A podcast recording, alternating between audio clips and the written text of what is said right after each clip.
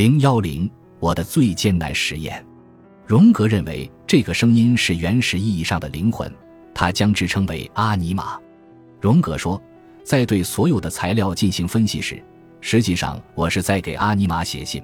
阿尼玛是我身上的一部分，但和我的立场不同。我听到一个新角色对我的评论，我在跟一个灵魂，并且是一位女性做分析。荣格在回顾这段经历的时候说：“这是他的一个荷兰女病人的声音。这位女病人在1912至1918年接受荣格的分析，她成功的说服荣格的一位精神病学同事相信自己就是一个被误解的艺术家。他认为无意识就是艺术，而荣格坚持认为无意识是自然现象。笔者认为这位女性就是玛利亚·莫尔泽，因为她当时是荣格的圈子中唯一一位荷兰女性。”而那位荣格的朋友兼同事就是弗朗茨·里克林，他逐渐放弃分析而转向绘画。里克林在一九一三年成为奥古斯托·贾科梅蒂的学生。奥古斯托是阿尔伯托·贾科梅蒂的叔叔，也是一位早期重要的抽象主义画家，小有名气。《黑书二》中九月份的记录描述了荣格回归到自己灵魂的感觉，他详细记录下那些影响他选择科学研究的梦。还有最近那些让他回归到自己灵魂的梦，如他在一九二五年回忆起这段经历时所说：“第一段创作时期在九月份结束，前途未卜。我想我需要更多的内省。我通过幻想自己正在挖坑的方式设计出这样一种单调的方法，并且完全把幻想视为真实的内容。第一次这样的实验发生在一九一三年十二月十二日，如前文所述。”荣格对灵媒的恍惚状态已经进行了大量的研究。在恍惚状态中，灵媒们被鼓励在清醒状态下产生幻想和视觉幻想，并进行自动书写实验。许多宗教传统也会进行视觉意象化实践，例如在圣伊纳爵罗耀拉进行的第五次属灵操练中，他指导每个人如何透过眼睛看到地狱的长度。宽度和深度，并使用全部器官进行直接体验。斯维登伯格也进行过自动书写，在他自动书写的日记中，其中一篇日记的内容如下：一七四八年二月二十六日，如果可以，朱琳能够彻底占据那些与他们在交流的人，以至于看起来现实世界中只有朱琳一样，尽管他们表现得很明显，而事实上。朱琳则是通过自己的媒介进行思想交流，甚至还可以是文学作品，因为朱琳有时候实际上是经常在我写作的时候控制我的手，好像我的手就是他们自己的一样。因此，朱琳认为不是我在写作，而是他们在写作。维也纳的精神分析师赫伯特·希尔贝雷从1909年开始对处在半睡半醒状态下的自己进行实验。希尔贝雷试图让意象出现。他认为这些意象本身是之前一系列思想的象征描述。希尔贝雷与荣格通信，并把自己文章的单行本寄给荣格。一九一二年，一位名叫路德维希施陶登迈尔的实验化学教授出版了一本名为《魔法是一门实验科学》的书。施陶登迈尔在一九零一年开始进行自我实验，他最先进行的是自动书写。在一系列的人物相继出现之后。他发现自己不用书写就可以和这些人物进行对话了。他还诱发视听幻觉。他所有的研究目的就是通过自我实验为魔法提供一个科学的解释。他认为理解魔法的关键在于对幻觉和潜意识。荣格没有给出这个梦的具体日期。腓利门这个人物在一九一四年二月二十七日第一次出现在黑书中，但是没有翠鸟般的翅膀。对于荣格而言。腓利门象征更高的洞察力，就像一个宗教导师一样的人物。荣格与腓利门到花园中散步，他回想起来，腓利门是由以利亚这个人物发展而来的。以利亚曾经出现在他的幻想中。腓利门是一个异教徒，他带来的是一种具有诺斯替教色彩的埃及希腊般氛围。我从他那里学习到了心灵的客观性和心灵的真实性。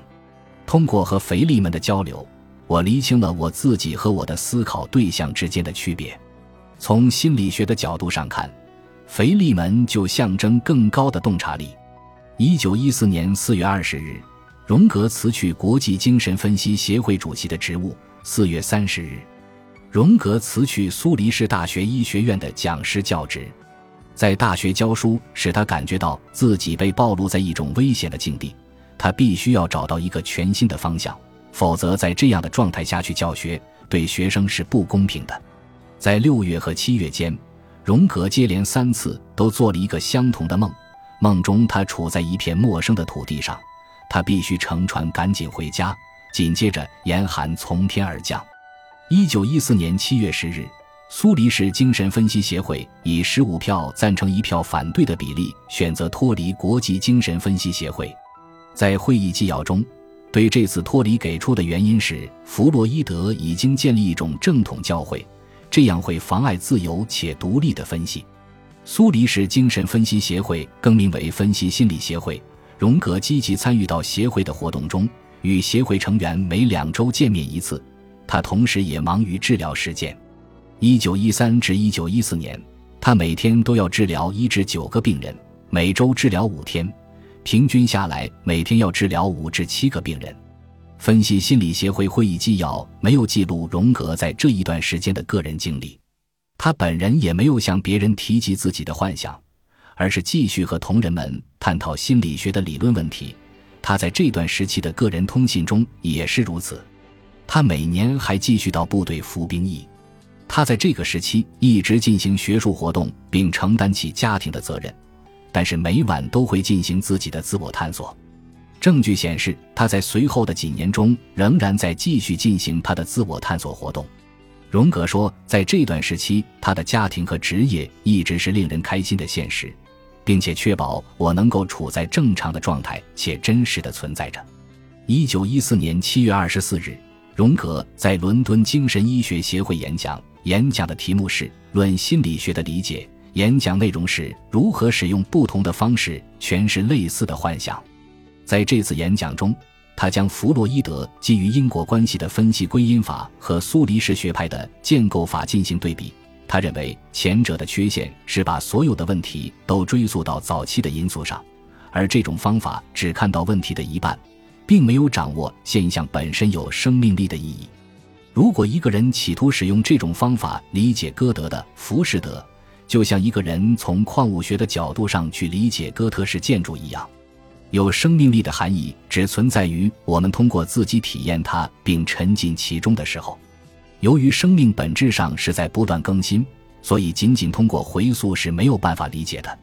因此，建构的立场会提出疑问：如果忽略当下的心灵，如何桥接未来？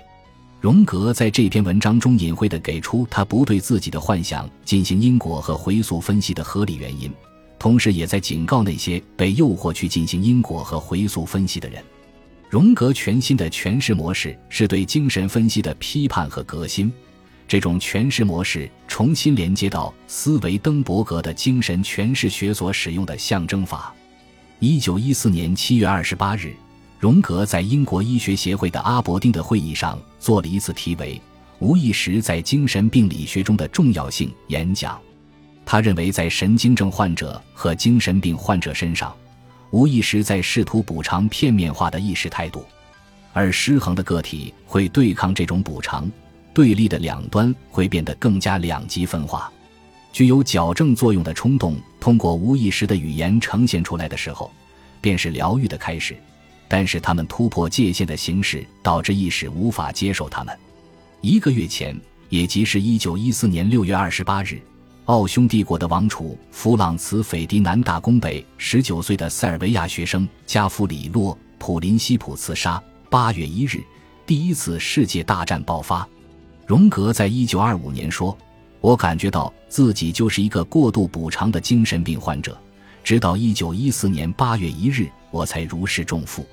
多年之后，他对米尔恰伊利亚德说：“作为一名精神科医生，我很焦虑。用当时流行的话来说，我开始怀疑自己是不是走在成为一名精神分裂症患者的路上。我当时正准备为即将在阿伯丁举行的会议写一篇关于精神分裂症的讲稿。”我不断跟我自己说，我就是在讲我自己。我非常有可能在读完这篇文章之后疯掉。这个会议即将在一九一四年的七月举行，与我在南海旅行时所做的三个梦遇见的时间完全吻合。七月三十一日，在我的演讲刚刚结束之后不久，我从报纸上看到战争爆发了。我终于明白了这一切是怎么回事。当我第二天在荷兰登陆时，我比任何人都开心。现在我很确定我没有受到精神分裂症的威胁。我明白我的梦和我的幻觉都来自集体无意识层面。我现在要做的是去深化和验证我的发现，这也是我这四十年来一直在做的事情。本集播放完毕，感谢您的收听，喜欢请订阅加关注，主页有更多精彩内容。